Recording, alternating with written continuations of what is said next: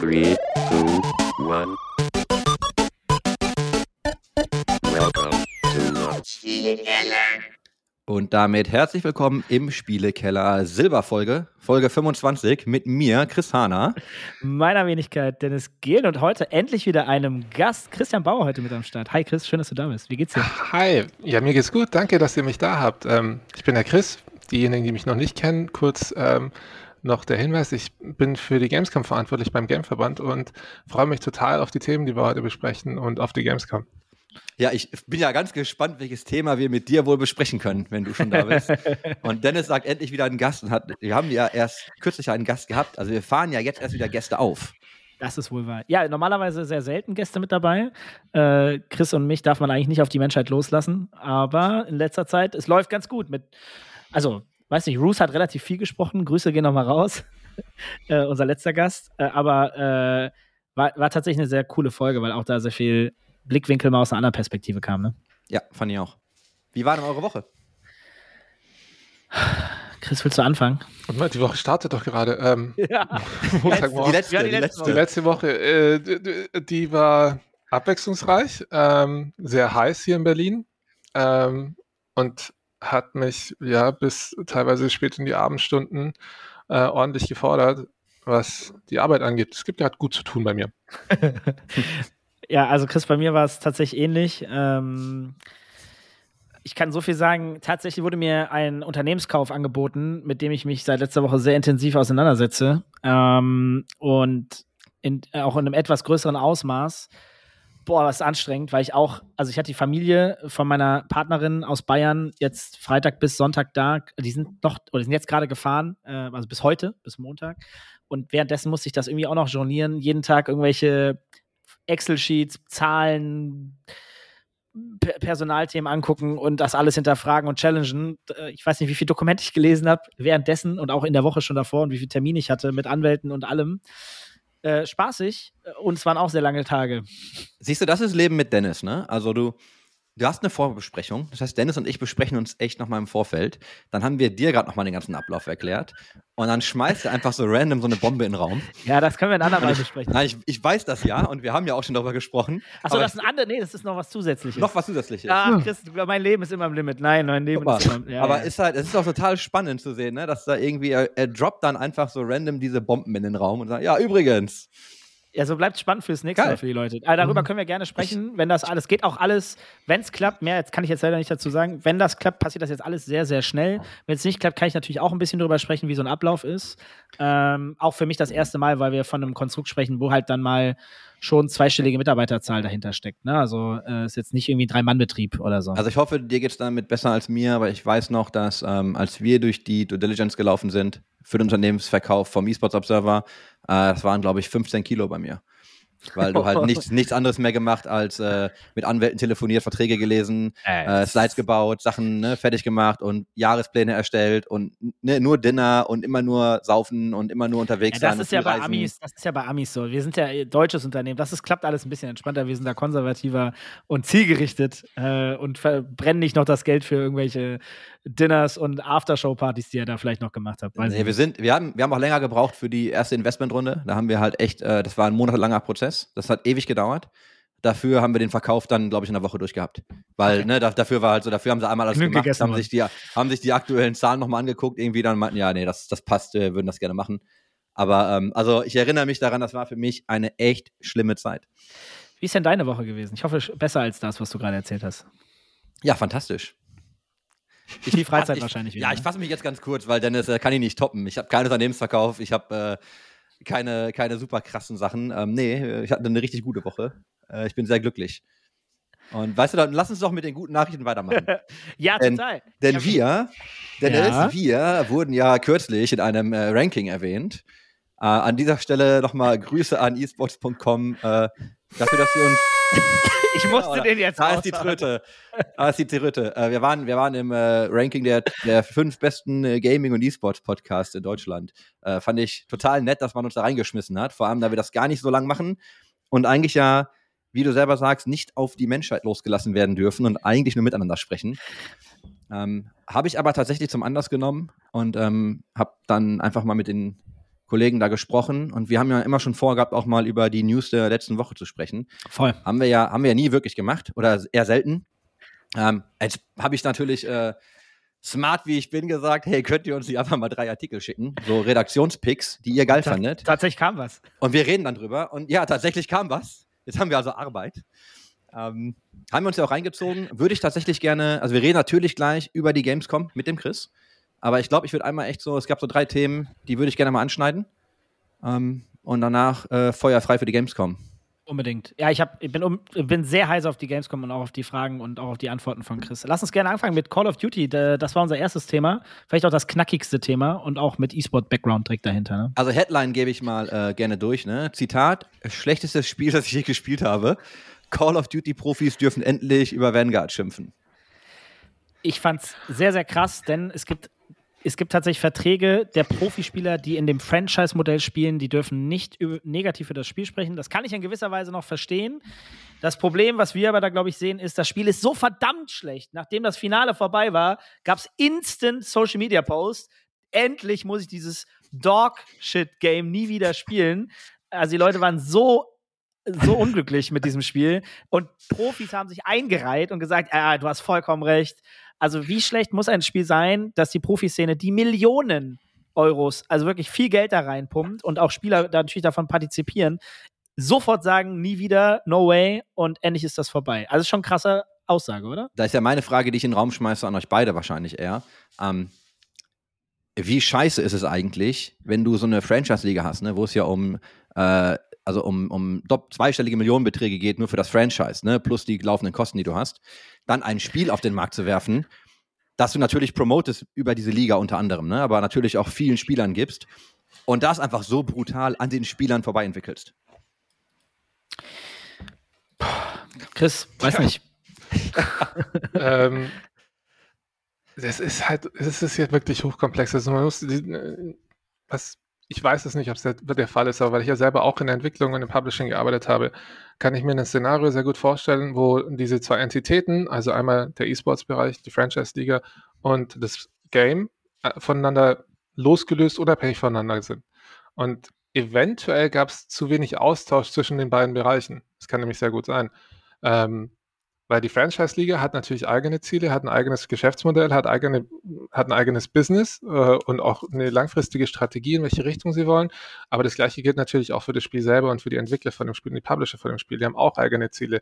Ähm, und es scheint so, als äh, hätte es da einen Zielkonflikt gegeben an vielen Stellen. Aber glaubst, glaubst du, dass das ähm, Game Development, also natürlich ist E-Sports auch immer noch so ein kleines Stück vom ganzen Kuchen immer, ne? Also das ist ja nicht, ist ja die Speerspitze.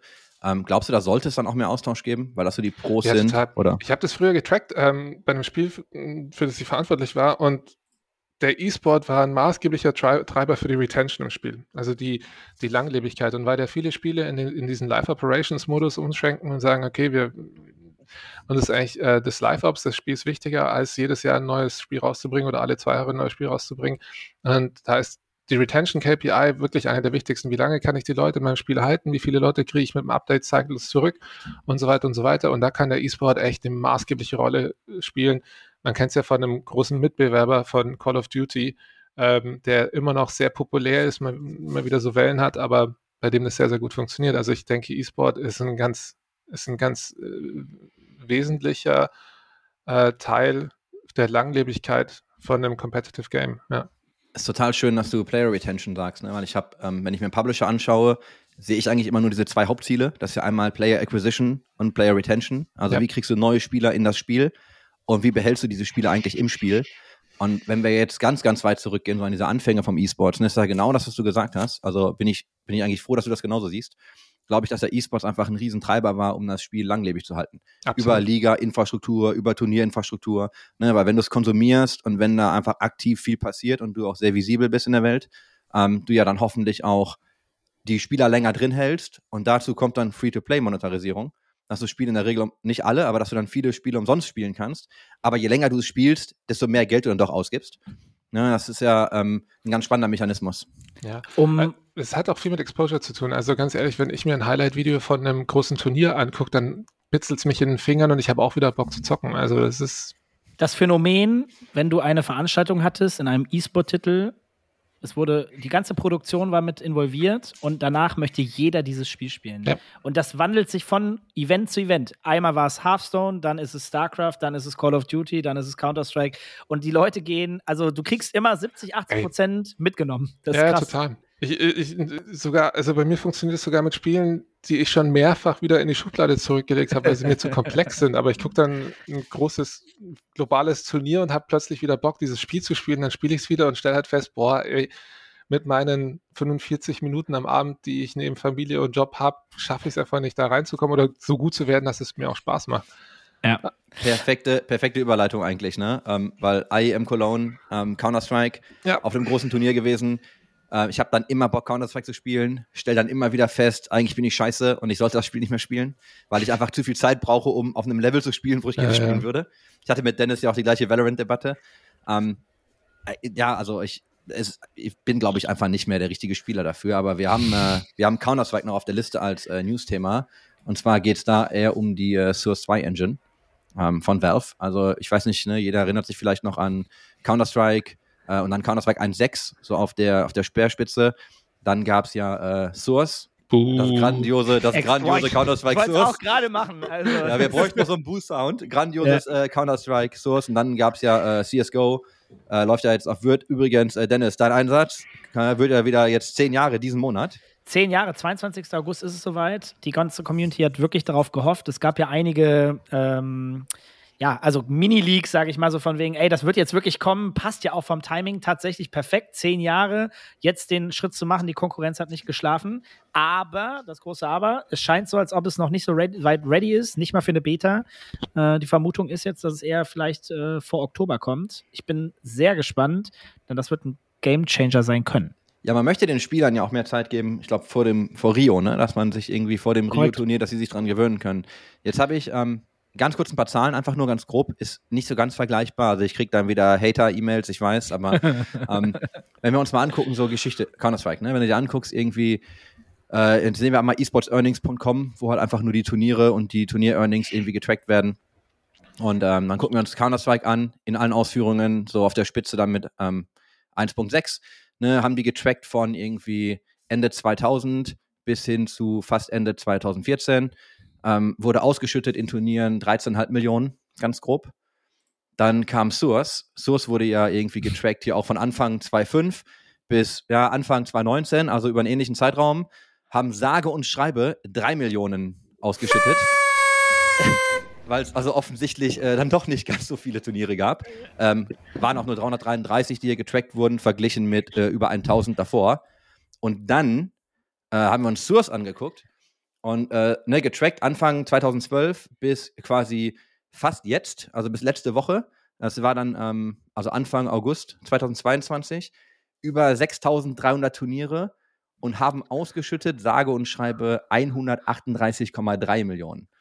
Ähm, eine ganz andere Hausnummer.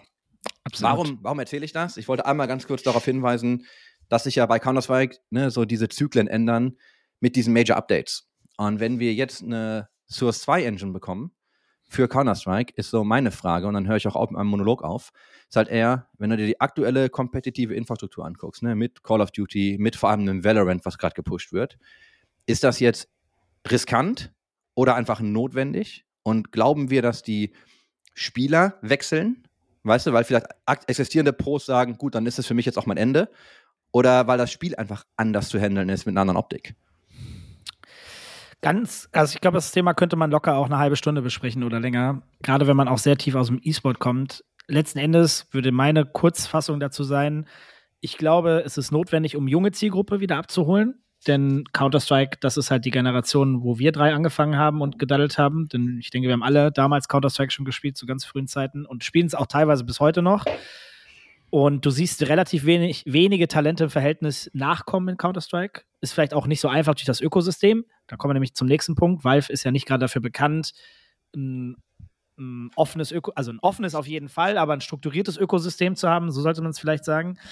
Und es birgt Chance und Gefahr, weil die Gefahr ist genau das, was du sagst, dass die Leute jetzt passend, wo es Valorant ja gerade gibt, sagen, no, dann ist genau jetzt der Cut, weil ich sehe ja gerade, und das kann, muss ich auch dazu sagen, es wird ja, es gibt ja noch, es wird noch sehr große News geben im Riot-Kosmos für die nächste Zeit. Und was genau, da werden wir ja relativ bald, glaube ich, abgeholt. Und das Ökosystem wird da äh, erweitert. Und das wird natürlich viele dazu äh, anstoßen, zu überlegen, zu wechseln. Und dann kommt genau dann die Source 2 Engine.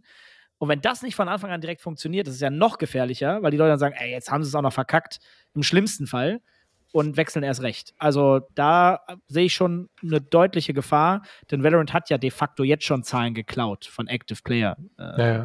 Ne? Ähm, äh, ich, wenn ich darf, ich möchte auch ein du, du dazu sagen. Also ich spiele ja auch selber auch Counter-Strike, ich spiele seit 1.5 ähm, und wie ich das weiterhin so hinbekomme, dass ich Spaß dran habe. Ich habe nämlich einen Clan und wir treffen uns jeden Dienstag und wir sind alle über 30, über 40 Familienväter und hast du nicht gesehen und zocken dann Dienstagabends immer zusammen und dann unter der Woche noch äh, sporadisch ähm, und es ist ganz lustig und macht Spaß.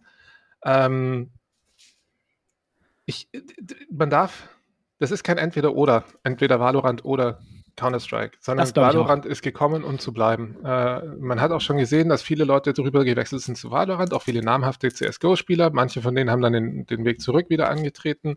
Ähm, auch ein Valorant ist nicht davor gefeit, einen Update-Zyklus machen zu müssen, der äh, Unbekannten bringt, Unbekannte bringt. Und ich, ich, wir wissen zu wenig über die Source Engine 2 aktuell, um das zu beurteilen, was es bedeutet. Die Source Engine, als sie kam, ähm, nach 1.6, wir wussten sehr viel darüber, weil Half-Life 2 ist schon rausgekommen auf der Source Engine, die hatte die Physics-Elemente drin und viel war schon bekannt. Und ich weiß gar nicht, wie viel tatsächlich, also wie viel Probleme die Source Engine gebracht hat, versus wie viel Probleme eigentlich wirklich im Level-Design waren.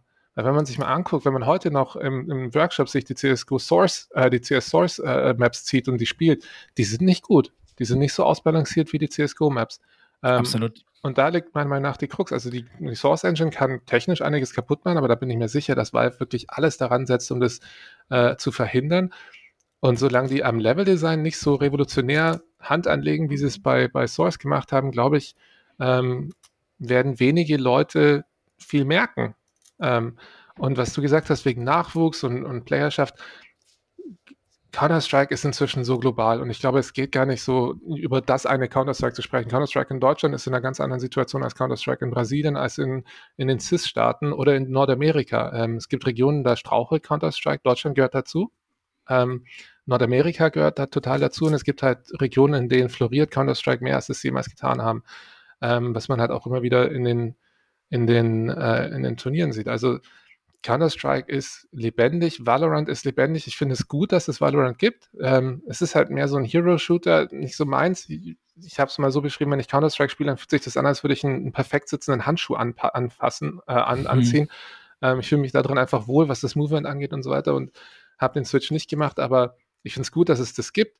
Ähm, ich kann mir auch gut vorstellen, dass Leute, die eventuell äh, mit Valorant angefangen haben, competitive zu spielen, vielleicht dann mal einen Switch machen zu Counter-Strike und dann bleiben da welche hängen und vice versa. Also ich glaube, insgesamt belebt es das, das Ökosystem und ähm, auch das Ökosystem im, im E-Sport. Man sieht ja auch, wie gut League of Legends und Dota 2 miteinander, also nicht funktionieren, aber die haben beide ihre Daseinsberechtigung und beide sind sehr erfolgreich. Ja, glaube ich, können wir auch fast genauso abschließen. Abschließend würde ich vielleicht sogar noch untermauern, das, was du gesagt hast, durch Zahlen. Äh, ich habe jetzt zwar nicht die exakten Zahlen, aber es gab wieder neue Rekorde auf den Intel Extreme Masters in Cologne, was Viewership anging. Und das nach so vielen Jahren immer noch möglich, dass das überhaupt noch möglich ist, ist absoluter Wahnsinn. Und äh, ich persönlich kenne auf jeden Fall viele Leute, die immer wieder beides auch schauen oder spielen. Deswegen glaube ich auch, dass das kein äh, Ausschlusskriterium ist. Ähm, lass uns gerne zur dritten News gehen. Äh, ich glaube auch hier die ernsteste News des Tages. Ja, da haben die ähm, uns ja ein richtiges Brett geschickt. Da, de definitiv. Der Fall Eileen. Ich glaube, die meisten Leute haben tatsächlich auch über die Mainstream-Medien darüber mitbekommen, was genau passiert ist. Eileen äh, ja, ist leider äh, umgekommen und äh, die Verbindung gab es unter anderem hier, möchte ich auch kurz dazu sagen, äh, zu Fortnite. Äh, das heißt, äh, hier gab es Austausch mit dem Mörder hier über den Chat und das wurde als Grundlage genommen, auch zu hinterfragen. Leider Gottes, also ich glaube, hinterfragen ist schon okay, nur nicht auf ein Thema fokussieren. wie funktioniert das ganze Thema Gaming? äh, Kommunikation, äh, wie sieht das mit Medienkompetenz aus, um das noch ein bisschen auszurollen. Ähm, die Person hat Eileen über diverse Plattformen angeschrieben und auch Ko Kontakt gehabt, aber äh, ein wichtiges Thema hier war halt Fortnite in dem Fall. Das Spiel ist ab 12, möchte ich auch noch mal kurz dazu sagen. Ähm, äh, man kann miteinander schreiben, man kann auch Ingame-Items miteinander austauschen, das war ein großes Thema, äh, wie das als Lockmittel funktionieren kann. Und die große Frage, die hier auch gestellt worden ist, wer hat hier am Ende die Verantwortung oder kann dafür kann dazu beitragen, dass die Situation insgesamt auf lange Sicht auch verbessert wird. Da war der Publisher sozusagen mit einem Fragezeichen drin, natürlich aber auch äh, die Eltern. Ähm, und ja, darüber würden wir natürlich gerne sprechen. Erstmal tragisch, dass das überhaupt passiert, leider Gottes. Ähm, und äh, sicherlich kein einfaches Thema. Äh, die Medienpädagogin Dr. Irene Schulz wurde dazu gefragt äh, bei esports.com. Das vielleicht auch nochmal mit dazu. Spannende, spannender Text. Solltet ihr euch auf jeden Fall auch durchlesen, meiner Meinung nach in Ruhe nochmal. Wie seht ihr das, Chris? Also, das heißt ja beide Chris, ne? Also, ja, wow. ich finde, es ist in erster Linie ist es erstmal eine Tragödie, die da passiert ist. Ein junger Mensch hat sein Leben verloren und das wirklich, ohne dass es Not getan hätte. Ähm, ich bin selber Vater von zwei Töchtern. Ich nehme das schon mit. Ähm, und ich finde es schwierig, jetzt darüber zu diskutieren, oder ich finde diese Diskussion schwierig, ja, ist, ist jetzt Fortnite daran schuld oder ist es Instagram oder ist es sonst irgendwie eine Form der, der, der, der, der technischen Kommunikation, weil wenn man sich mal anguckt, was im Hintergrund gelaufen ist ähm, und wie dieser, der war ja bereits verurteilter Straftäter, nochmal in eine Situation kommen konnte, ähm, um so eine Straftat zu begehen, dann stellen sich mir andere Fragen. Nicht die Frage, ob man Chats in äh, Online-Spielen überwachen muss oder sonst irgendwas, sondern hey, liebe, wie kann man, wie kann man sowas systematisch verhindern? Nämlich indem man ein System anpasst, dass, dass sowas nicht mehr passieren kann. Weil es ist wirklich, es ist egal, wie der Kontakt zustande kam. Es ist, ist ein, ich, ich finde es sehr traurig ja. und mir tut sehr leid für die, für die Freunde, Familie der ja, Eileen. Absolut. Bin ich vollkommen bei dir. Ich glaube, wie du schon richtig sagst, es löst ja nicht den Kern des Problems. Ähm, denn irgendwas veranlasst die Person ja sozusagen so zu handeln, wie sie handelt. Äh, ich glaube, da hat Fortnite grundsätzlich erstmal nicht so viel mit zu tun. Ähm, die Frage, die ich vielleicht stellen würde, oder das, was ich mich halt frage, was kann man denn tun? Ich glaube, also ich bin ein extrem lösungsorientierter Mensch. Für mich ist immer die Frage, äh, was kann man präventiv tun, um Dinge, ähm, ja, äh, um, um weniger Risiko sozusagen zu haben. Was kann der Publisher da tun? Ich glaube, wenn ich mir neueste Spiele angucke, sind die oft schon teils moderiert. Ähm, und Einschränkungen gibt es, teilweise jetzt einfach nur was Wortwahl angeht oder ähnliches. Da passiert schon deutlich mehr als früher. Ich weiß nicht, wir kommen ja aus einer Zeit, da konnte man schreiben, was man wollte. Das war egal im Chat, also wirklich komplett egal.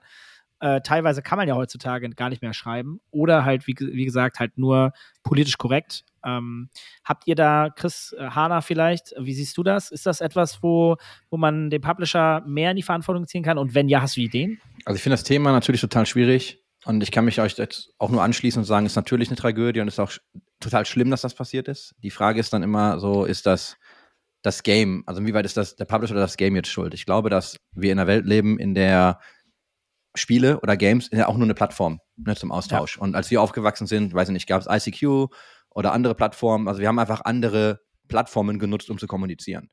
Gerade, gerade Fortnite, ohne dass ich Fortnite jetzt in den Mittelpunkt rücken will bei dieser ganzen Geschichte, weil ich glaube, das, was der Chris gesagt hat, ist richtig.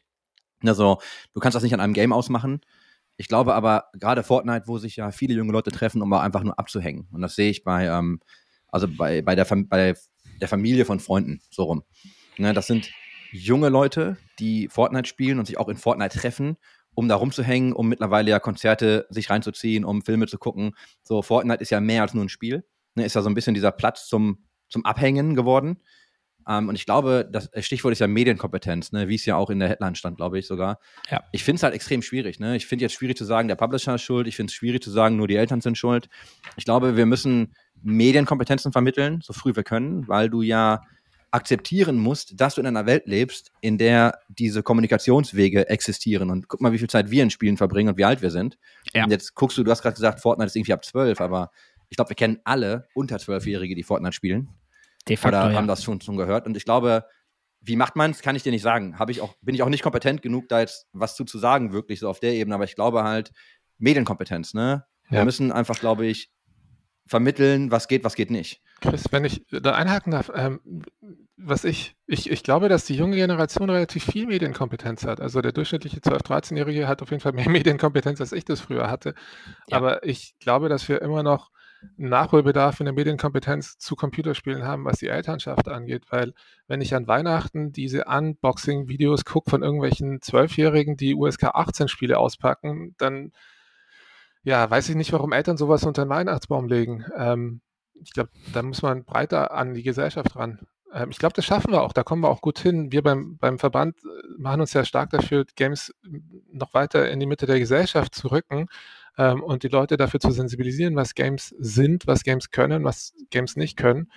Ähm, aber da sind wirklich, da sind alle gefragt. Also die Eltern, die Großeltern, die Lehrer, die, die, die, die, die Schülerinnen und Schüler und die Lehrer, ich glaube, die arbeiten schon viel mit Medienkompetenz, aber eine Generation vor denen, also die vielleicht so alt sind wie wir, aber nicht so viel gedattelt haben wie wir, die müssen ein bisschen besser sich mit dem Thema auseinandersetzen.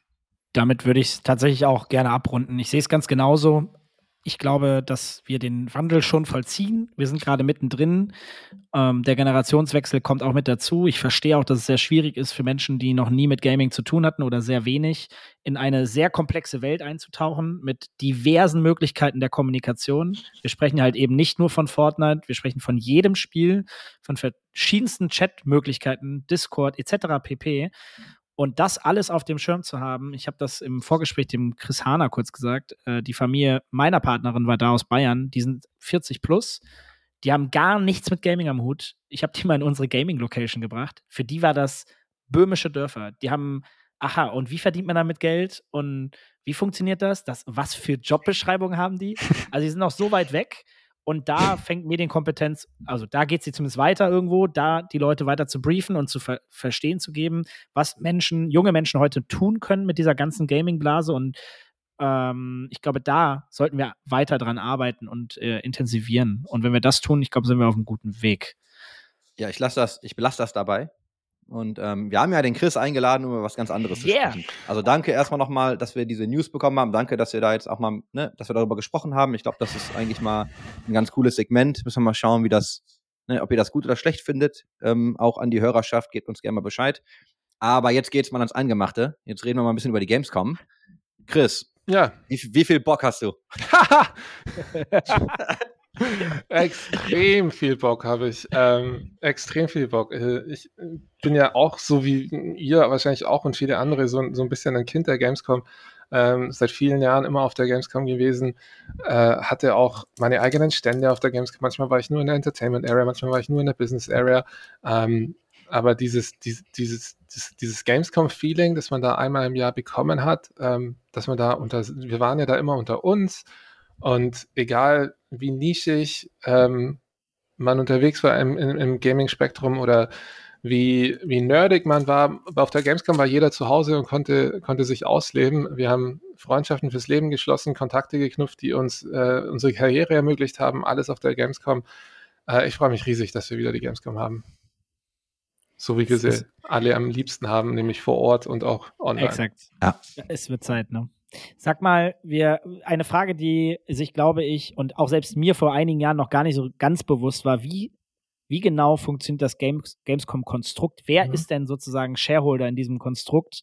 Im Sinne von, welche Parteien äh, haben damit zu tun und wie setzt sich das zusammen? Kannst du das vielleicht mal erklären? Ja, klar. Also die Gamescom, ähm, äh, die Gamescom gehört in Anführungsstrichen, ähm, die Gamescom-Marke und alles, was dazu gehört, die Lizenz der Gamescom gehört zum Gameverband, dem Game-Verband der deutschen Games-Industrie. Ähm, da sind 380 oder fast 390 Unternehmen aus der Games-Branche äh, unter einem Dach. Der Gameverband hat seinen Sitz in Berlin. Ähm, und wir sind, äh, je nachdem, mit wem wir sprechen, entweder eine NGO oder eine Lobbyorganisation. Ähm, ähm, genau, und, die, und wir als Gameverband, ähm, wir haben die Gamescom lizenziert an die Kölnmesse. Die Kölnmesse ist der Organisator und Mitveranstalter mit uns gemeinsam von der Gamescom, die Messegesellschaft in Köln. Wir arbeiten schon lange mit denen zusammen, wir arbeiten super mit denen zusammen ähm, und so ist das Grundkonstrukt. Also beim Game selber arbeiten drei Leute fest und hauptberuflich an der Gamescom. Ähm, bei der Kölnmesse ist natürlich viel, viel mehr und das Team fluktuiert so über den Jahresverlauf. Äh, es gibt Zeiten, in denen ein bisschen weniger gebraucht wird und dann gibt es halt Zeiten, in denen wirklich so all hands on deck, wo jeder Hand anlegt, damit die Gamescom gemacht werden kann. Kurze Frage noch, sorry Chris, äh, Hanna. ähm, es geht ja mal um Lizenzen, die werden verteilt. Wie, wie lange läuft so eine Lizenz? Das heißt, ihr habt es ja an die Köln-Messe sozusagen mit, mitgegeben. Ja, das ist, äh, also ein, Lizenz, ein Lizenzvertrag kann man ja die Laufzeit machen, wie man will, ähm, grundsätzlich. Also wir Bei haben euch? auch mit der Köln-Messe einen mehrjährigen Lizenzvertrag geschlossen, der auch noch einige Jahre äh, Stand hat. Okay, ja, das reicht da schon mal. Ich, ich wollte gerade nur kurz einhaken und dich mal fragen, ähm, das heißt, sagt drei Leute Vollzeit. Wann geht denn bei euch so richtig die, die Arbeit an der Gamescom los? Also, wo du sagst, da kommt jetzt ein Immer. massives Arbeitspensum auf euch zu. ähm, Immer. Ja, also ich kann euch mal das Jahr, das Jahr für uns, äh, der Game, also das Gamescom-Jahr für uns im Gameverband ähm, startet grundsätzlich auf der jeweiligen Gamescom. Ähm, auf der jeweiligen Gamescom finden bereits zwei essentielle Termine statt, die schon mal die grobe Fahrtrichtung für das Folgejahr ausgeben. Dann haben wir den September. September ist Reporting-Zeit. Im September schreiben wir die Reports zusammen, sammeln wir die KPIs, reporten die KPIs, machen die Abschlusskommunikation und so weiter und so fort. Und dann geht schon los ab Ende September, Anfang Oktober. Planung auf die nächste Gamescom hin. Ähm, Im Herbst beginnt dann auch schon das B2C, äh, das B2B der Gamescom, wo wir dann schon anfangen mit der Ausstellerkommunikation, wo wir mit den Ausstellerinnen und Ausstellern sprechen, äh, den Content-Ownern sprechen. Das zieht sich dann so bis in, in den Februar rein, läuft also über den Winter hindurch. Ähm, und dann ab, äh, ja, so ab Frühjahr geht's dann los mit dem B2C. Und dann piekt es, das piekt so ein bisschen zweimal, ist meine Erfahrung. Einmal piekt es so im März, April, wenn die erste Phase B2B zu Ende geht und B2C, also nicht zu Ende geht, es läuft ja immer durch, aber ähm, wo dann der Early Bird zu Ende geht und, und wir dann ähm, die, die Ticketverkäufe starten, ist so der erste Peak. Da muss sehr, sehr viel gemacht werden. Und dann gibt es nochmal einen zweiten Peak, der ist so im, im Juni, Juni, Juli. Und endet dann erst nach der Messe. Endet dann erst nach der Messe. Also in, in 2019 war es tatsächlich noch so, da hatten wir so ein bisschen ein Gamescom-Loch Anfang August, Ende Juli, Anfang August. Aber durch die digitalen Sachen ist das jetzt auch nicht mehr vorhanden, sondern das, was jetzt, äh, logisch, ich meine, alles, was vor Ort passieren muss, das muss bis Mitte Juli stehen, weil sonst hast du echt schlechte Karten. Ähm, aber da wir jetzt auch digital viel, viel stärker sind, als wir es in der Vergangenheit waren, laufen jetzt die digitalen Sachen halt auch noch unter Hochdruck. Also ob es jetzt eine Opening Night Live ist, an der ich jetzt gerade auch wieder sitze, an der ich arbeite, ähm, oder ob es äh, das Gamescom Studio mit der IGN ist, ob es die neue Gamescom Webseite ist, die wir, wir jetzt wieder launchen. Also da gibt es immer gut zu tun. So ein richtiges Loch vor der Gamescom haben wir nicht mehr. Du, bei mir tingeln ja meine Nerd-Sensoren, wenn du äh, Reporting sagst. Und ich würde ja. gerne einmal nur ganz kurz reinhauen. Wie messt ihr eigentlich Erfolg? Also wann ist eine Gamescom für euch erfolgreich? Ja, da gibt es qualitative und quantitative KPIs. Also grundsätzlich ist es, eine Gamescom ist immer erfolgreich, wenn wir ein gewisses Maximum in wichtigen Zahlen haben. Ähm, das ist ein bisschen zu einem Problem geworden in der Vergangenheit, weil wir alle, wir alle wissen, wie sich die Gamescom weiterentwickelt hat. Und das Jahr 2018 haben wir, glaube ich, alle noch einigermaßen in Erinnerungen, als es einfach zu voll war auf der Gamescom. Ähm, und dann haben wir 2019 nochmal eine Schippe draufgelegt und wir waren in der Situation, wo wir diesen KPI als, als, als Erfolgs-KPI, wie viele Besuchereintritte wir vor Ort haben, von dem mussten und müssen wir uns ein Stück weit lösen und wollen wir uns auch ein Stück weit lösen, weil das macht eine Gamescom nicht besser. Und da kommen wir zu den qualitativen KPIs. Also je, je erfolgreicher das Messeerlebnis oder das Gamescom-Erlebnis für die Ausstellerinnen und Aussteller, die Besucherinnen und Besucher waren, desto besser war es auch für die Gamescom am Ende, weil das erhöht dann wieder die Retention, von der wir es anfangs hatten. Äh, du hast, du hast das digitale Umfeld angesprochen der Gamescom. Bedingt durch Covid-19, müssen wir natürlich auch sagen, haben sich Dinge stark verändert in den letzten zwei Jahren. Die Gamescom konnte nicht offline stattfinden in 2020 und ebenso in 2021. Und daraufhin musstet auch ihr euer Business-Konstrukt zumindest mal für diese beiden Jahre maßgeblich verändern. Ähm, kannst du uns ein bisschen was dazu erzählen? Was genau habt ihr gemacht und wie ist das für euch gelaufen? Ja, also es ist sehr gut gelaufen. Wir haben erstmal viel experimentiert ähm, und haben auch einige Fehler gemacht, das muss man einfach sagen. Aber das war eine Situation, die war für alle neu. Also die Pandemie, historisch, hat es vorher noch nie gegeben, konnte man sich nie so richtig darauf vorbereiten. Ich weiß noch, wir waren im Februar 2020 in einem Meeting und da gab es schon diese ersten Berichte von irgendeinem Virus, der da in China losgeht und wir haben gesagt, ja, okay, lass uns da mal ein Auge drauf haben, könnte eventuell eine Auswirkung haben und dann ist diese Welle über uns hereingebrochen. Also wir hatten eine Situation, die es so vorher nicht gab. Wir haben sie versucht, relativ früh zu antizipieren, waren überrascht über äh, tatsächlich die Größe dieser Krise, die da auf die Welt zugerollt ist. Ich glaube, es ging ja allen so. Ähm, ja. Und wir haben dann sehr, sehr viel probiert und experimentiert. Ähm, am Ende, was die Gamescom gut durch diese zwei Jahre gebracht hat, war tatsächlich ähm, war der Wert, der in der Marke Gamescom liegt. Weil das war am Ende das, was wir auch ähm, nutzen konnten, um die Leute an Bord zu halten. Äh, wir hatten mit der Opening Night Live ja schon 2019 eine große Veranstaltung, die eine, eine, ein großes Spotlight bietet für alles rund um die Gamescom und alle Spiele rund um die Gamescom. Ähm, das und die Zusammenarbeit im Gamescom Studio und natürlich auch die Zusammenarbeit mit zum Beispiel den Rocket Beans, den Freaks ähm, äh, und, und, und Instinct 3 rund um die Gamevasion oder auch was, was äh, Trimax und Gronk und so gemacht haben mit der, ähm, ach, wie hieß es, mit der Spielesause. Äh, Spielesause, so, ja. ja. genau, und so weiter. Also es gab äh, diese, ich glaube, diese Bindung, die die Marke geschaffen hatte, bereits vor der Pandemie, hat die Gamescom durch die Pandemie gebracht weil die Leute einfach eingesprungen sind und gesagt haben, ey, okay, dann machen wir irgendwas und, und es wird schon cool werden, Hauptsache wir machen irgendwas. Und wir haben es ja auch gesehen, wie schwierig das für andere Veranstaltungen ist, ähm, die anders verfahren sind, als wir das getan haben, wie schwierig das für die ist, eine, eine Zukunft zu finden. Also. Ja, definitiv. Also, ähm, was mich jetzt mal interessieren würde, Chris hat das schon so ein bisschen angesprochen, Reporting, KPIs. Jetzt ist mehr Digitalisierung dabei. Trotzdem soll natürlich eine Gamescom vor Ort stattfinden und viele Menschen begeistern. Hat sich der Business Case für euch dann geschoben und wenn ja, wie stark? Also ich gehe jetzt mal davon aus, also dieses Businessmodell online digital und offline, äh, wenn du auch über KPIs sprichst, wie wichtig sind denn die digitalen K KPIs im ja, Vergleich zu früher? Mega wichtig. Ähm, das sind ja auch die KPIs, äh, die wir skalieren können. Ich habe ja schon gesagt, hey, wir können ja nicht 400.000, 500.000, 600.000 Leute auf die, auf die, auf die Kölnmessefläche lassen. Also die, diesen KPI können wir nicht skalieren. Aber was wir skaliert kriegen, sind die digitalen KPIs und ähm, da haben wir auch in den letzten Jahren extremes Wachstum hingelegt. Stellt euch mal vor, die erste Opening Night Live 2019 hatte 500.000 Pixie-Viewer über alle Kanäle. Das, ist, das war 2019 mega. Damit waren wir einer der größten Streams. 2020 hatten wir 1,2 Millionen und 2021 2 Millionen. Also es sind halt verrückte Zahlen. Das, das wirklich, wirklich verrückte Zahlen. Ähm, das, äh, das zeigt aber auch den Weg voran. Ähm, aber man muss, die Gamescom hat verschiedene Business-Modelle. Also es gibt nicht das eine Gamescom-Business-Modell. Es gibt Revenue-Streams, die aus den Ausstellern hervorgerufen werden. Es gibt Revenue-Streams, die von den Besuchern hervorgerufen werden. Es gibt Revenue-Streams, die aus dem digitalen Programm kommen. Ähm, und da hat sich gar nicht so viel getan, außer eben, dass wir das geschafft haben, in den zwei Jahren tatsächlich das Digitale, die Revenue-Streams im Digitalen sehr, sehr gut zu positionieren und auch zu einem, zu einem wichtigen, zu einem wichtigen Anker zu machen im ganzen Business Case der Gamescom.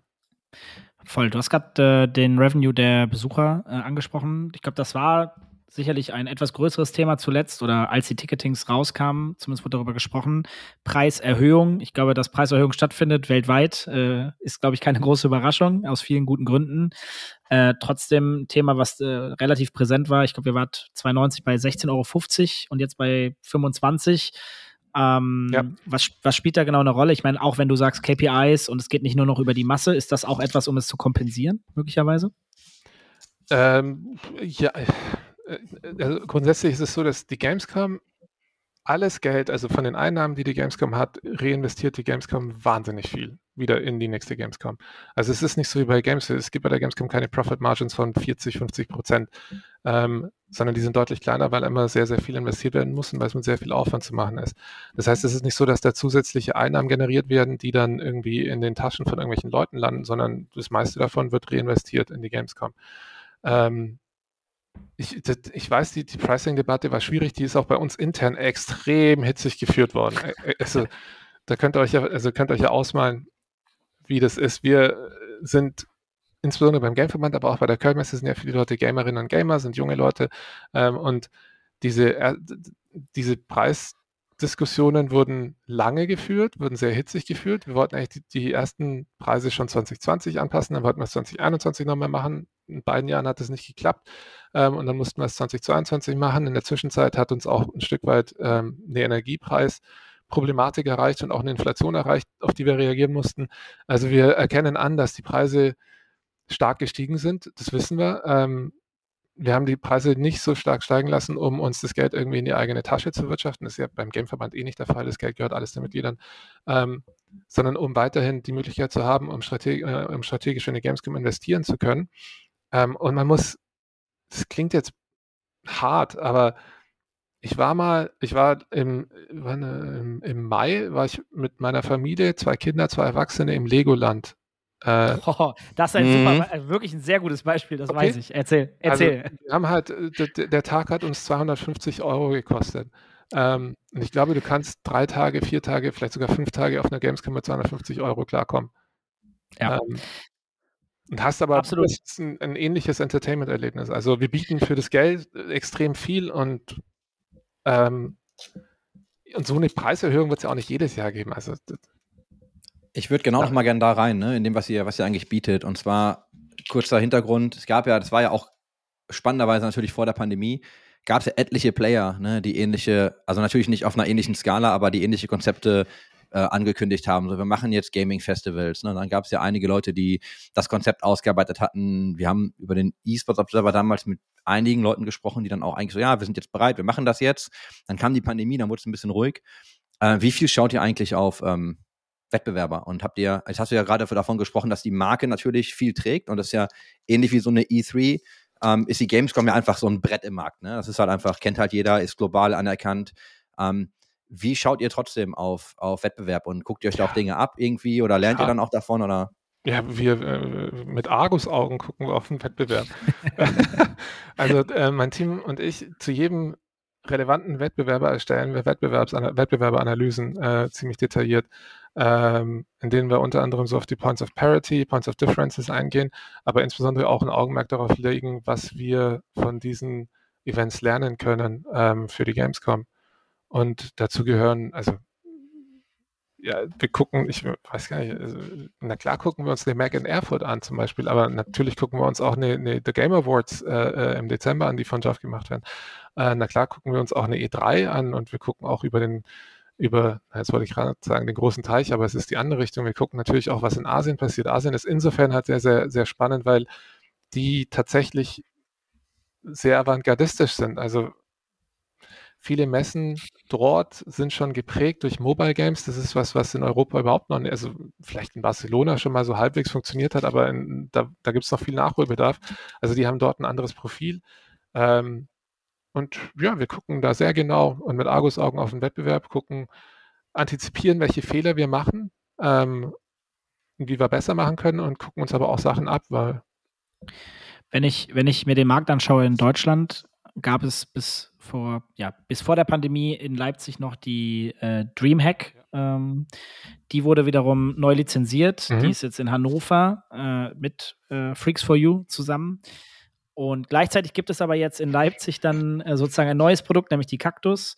Das sind zwei neue Produkte, die sind auch nicht eins zu eins äh, zu vergleichen mit der Gamescom, aber wie, wie betrachtest du die beiden? Also grundsätzlich erstmal freue ich mich riesig darüber, dass es mit der DreamHack weitergeht äh, und ich freue mich riesig darüber, dass es mehr Gaming-Events gibt, weil ganz ehrlich, in einer Phase nach der Pandemie, in der es gar keine, also nach, nach einer Phase, in der es gar keine Gaming-Events gab, ist es wichtig, dass wirklich, dass es Gaming-Events gibt, dass die Leute wieder in den Modus kommen und, und feststellen, hey, okay, Gaming erleben ist nicht nur was, was ich alleine vor dem Rechner, vor dem Bildschirm mache, vor dem Fernseher, sondern das ist was, wo ich mit meinen Freunden zusammenkommen kann, wo ich das Haptisches, was Haptisches erleben kann, wo ich mich mit den Macherinnen und Machern von Games äh, ähm, auseinandersetzen kann oder mit denen in Kontakt und Berührung kommen kann. Also ich freue mich grundsätzlich über jeden Event im Gaming, der stattfindet, weil ich glaube, der bringt uns alle weiter. Ähm, das ist, ich, ich kann euch, ich, ich möchte euch verraten, also die Gamescom auf die Beine zu stellen im Jahr 2022 war extrem schwierig. Also mörderschwierig. Ähm, fast noch schwieriger als in den digitalen Jahren. Also viel hat sich einfach kannst verändert. Du, kannst du da vielleicht mal, also ich, wir können es, glaube ich, nicht mal genau vorstellen, wir können es nur fühlen, wenn wir dich hören. Aber was sind da die allergrößten Painpoints für dich gewesen und für euch Na, für dieses Jahr? Ich kann es mir nur vorstellen, tatsächlich. Also das ist, da kommen ganz, ganz viele verschiedene Faktoren zusammen. Ähm, ihr habt ja mitbekommen, dass einige große traditionelle Aussteller der Gamescom nicht auf die Gamescom kommen werden und jeder von denen hat seine eigenen guten Gründe dass, es, dass, die, dass sie nicht kommen. Also das hat nicht immer was mit Covid zu tun, das hat nicht immer was mit der Gamescom zu tun, es sind manchmal ganz andere Gründe. Alle haben sie ihre, ihre Gründe, ähm, weil einfach viele, weil sich viel getan hat. Es gibt globale Firmen, die ihre globalen Event-Teams gestrichen haben, weil sie halt zwei Jahre lang keine globalen Events mehr hatten. Ich meine, warum sollte man auch ein Team aufrechterhalten für zwei Jahre und da diesen Overhead bezahlen, wenn man, wenn die effektiv nicht wirklich was machen? Ähm, die, äh, die Travel Budgets von einigen Firmen haben sich verändert. Ähm, also da gibt es da gibt's tausend Sachen, die sich verändert haben, die, da fehlt diese, diese Infrastruktur, die durch eine E3, eine Gamescom, eine, eine GameStar und eine China Joy und so entstanden sind. Diese Infrastruktur ist ein Stück weit erodiert und abhanden gekommen und die muss erst wieder aufgebaut werden. Ähm, und das ist so, so, so dieser Uphill-Battle, den wir hatten. Äh, Fakt ist auch, man guckt, wenn man jetzt in Spiele-Release-Kalender reinguckt, da sieht man auch, dass sich einiges verschoben hat in den letzten Jahren. Es liegt halt auch daran, dass ja, Spieleentwicklung aus dem Homeoffice geht, aber ist halt nicht so effizient, nicht so effektiv, nicht so schnell wie vor Ort. Ähm, ist halt einfach so. Dann muss man auch anerkennen, dass natürlich auch in der Industrie sehr, sehr viel Bewegung war. Also im Merchant Acquisition Markt ist einiges passiert, einige große Dinge passiert. Mhm. Ähm, ja. Das hat natürlich auch alles äh, Auswirkungen auf, auf, auf uns. Also nicht nur die Gamescom, sondern insgesamt die, die, die, das weitere Ökosystem rund um die Games-Industrie. Also es ist einfach eine, eine, eine Phase, in der wir als Industrie in einer ganz schönen Transition sind. Wir sehen allerdings auch sehr, sehr viele positive Effekte. Also die Art und Weise, wie die Indies groß geworden sind in den letzten drei, vier, fünf Jahren. Ähm, was für geile Spiele rausgekommen sind aus diesem Indie-Spektrum, äh, die ja zum Teil auch wirklich die Steam-Charts angeführt haben äh, und so weiter und so weiter. Also da, da, es ist einfach sehr, sehr viel Bewegung drin. Ähm, und es hat es deutlich schwieriger gemacht, als es in der Vergangenheit der Fall war. Ähm, ja. Und also ich finde das. Darf ich ganz ein letzter bitte. Satz noch, Chris? Ähm, und ihr müsst ja mal, ihr müsst ja mal, äh, versetzt euch mal in unsere Situation hinein. Es ist September 2021. Die Omikron-Welle rauscht gerade durch, äh, durch, durch Deutschland und durch die Welt durch. Und wir setzen uns hin und sagen, wir machen eine Gamescom 2022. Das ist absoluter ähm, Wahnsinn. Genau, und aber, haben wir aber gemacht. Und dann haben wir jeden Tag, also jeden Monat, jede Woche, wir haben immer darauf geachtet, was passiert im Umfeld, was, welche Regularien passen sich an, wie sind die Veränderungen nicht nur in Deutschland, sondern global. Ähm, was passiert in den USA mit Maskenpflicht, Reise, Reisebeschränkungen, Schließungen? Was passiert in, in Osteuropa, in Südeuropa und in Südamerika? Also das ist, wir wussten ja lange Zeit auch nicht, in welchem regulativen Umfeld wir die Gamescom stattfinden lassen können in diesem Jahr. Ähm, und das war halt einfach krass. Ja, ich wollte gerade nur kurz einhaken. Ich finde das extrem spannend, mal aus deiner Sicht zu hören, ne, wie ihr damit umgeht und auch, du hast ja ein bisschen die Gründe auch erklärt. Und das sind ja Dinge, die ja, also sowohl, glaube ich, vielen unserer Zuhörern als auch vielen anderen Leuten einfach, das ist ja gar nicht bewusst. Also du weißt ja gar nicht, warum die Dinge passieren. Hast du aus deinem Background, ähm, wir wissen ja, dass du, dass du es auch irgendwie, ähm, dass zeitlich angebunden bist, ähm, jetzt äh, wollte ich auch nicht so lange hier halten. Aber hast du noch Insights, die du teilen kannst oder möchtest, die so deine Arbeit mitbestimmen, von denen aber die meisten Leute einfach gar keine Ahnung haben? Also einfach, hast du noch so zwei, drei, weiß ich noch, eine Anekdote oder irgendwas, was du mal Leuten mitgeben kannst? Ne, weil das ist ja schon ein komplexes Konstrukt in der Gamescom. Ja. Ähm, ganz ehrlich, am Ende ist das wie, ich bin, ich fühle mich oft wie ein Jongleur. Ähm, ich versuche einigermaßen alle Bälle in der Luft zu halten. Und so geht es eigentlich den meisten, die auf der Gamescom arbeiten. Die Gamescom ist so komplex. Ähm, aber was die Gamescom auch ist, und das ist tatsächlich ziemlich, ziemlich geil, und das habe ich, glaube ich, auch meinen, Vor, Vor, äh, meinen Vorgänger zu verdanken, die Gamescom ist wirklich sehr, sehr, sehr, ähm, äh, sehr grassrooty. Also viel auf der Gamescom, viel Content auf der Gamescom entsteht in den Communities. Also ob es die Cosplay-Community ist, die extrem geilen Content schafft, ob es die Retro-Community ist, die extrem geilen Content schafft, ob es die Indie-Community ist, die extrem geilen Content schafft. Also es ist die Gamescom, ähm, die die normalen Besucherinnen und Besucher erleben, ist, ist, ist sehr, sehr, sehr geprägt durch Initiativen und Inhalte, die von der Community selbst geschaffen werden und gemacht werden. Das, finde ich, zeichnet die Gamescom als was ganz Besonderes aus. Ähm, ja, und ansonsten freue ich mich nur tierisch auf die Leute und viele alte Bekannte, viele Freunde wieder zu treffen, auf der Gamescom gemeinsam zu reden, zu gucken, was in der Vergangenheit passiert ist, was ansteht. Ähm, die Gamescom, und das hat uns am Ende auch sehr überrascht, das hat man nämlich so nicht antizipiert, ist insbesondere in der Business Area so international wie eh und je. Also es wird wirklich wieder ein, ein, ein Treffen der globalen Games Community, Games Industrie werden. Ähm, und da freue ich mich auch schon riesig drauf. Ich glaube, das ist ein sehr guter Abschluss. Auch wenn wir sicherlich noch sehr viel mehr über die Gamescom sprechen können, ohne große Mühe, freut es mich, dass äh, wir drei heute miteinander sprechen durften. Ähm, vielen Dank, Chris. Schön, dass du die Zeit genommen hast. Ich möchte es auch nochmal sagen, alles andere selbstverständlich, denn wir sind, und du bist in der absolut heißen Phase der Gamescom. Ja. Wir starten ja schon, warte mal, was ist, warte, ist heute Montag, heißt das? Nein. Ist das schon? Äh, heute ist der ja. 15. Nächste oh, je, Woche. Oh je. Also nächste ja. Woche, Mittwoch geht es los. Der 24. ist der erste Business-Tag, äh, Fachbesuchertag. Und die Messe geht auch dann dieses Jahr wieder bis zum 28. Äh, August ähm, zum ersten Mal wieder. Ähm, ich ja. freue mich riesig. Es hat mich sehr gefreut, es hat uns sehr gefreut, dass du da warst. Chris, du vielleicht noch was? Ja, ab abschließend würde ich dich nur noch fragen, also auch erstmal danke, dass du da warst. Äh, viel, viel mitgenommen, viel gelernt. Wo folgt man dir denn, wenn ich mehr über, also bist du aktiv irgendwie auf, auf irgendwelchen Socials oder hast du für sowas überhaupt keine Zeit mehr? Ich hab die Schnauze voll. Nein, nicht. Nee, ich bin, also ich, ich habe zwar einen Twitter-Account ähm, und sonst nix. Ähm, der ist Chris B mit dreimal Z. Ähm, aber ich bin da nicht besonders, ich bin da nicht besonders, ich bin nicht besonders sozial, habt ihr jetzt gemerkt, oder? Ich möchte mich aber trotzdem bei euch bedanken, dass ihr mich zu Gast hattet. Und, das können ähm, wir nicht bestätigen. Ich, möchte ich, mich bei allen, sozial. Okay, ich möchte mich auch bei allen bedanken, die äh, zugehört haben. Ich hoffe, es hat euch ein bisschen Spaß gemacht. Ähm, ja, vielen, vielen Dank. Danke dir. Ja, das war der Spielekeller für euch. Nummer 25. Halt die Ohren steif. Wir hören uns bis zum nächsten Mal.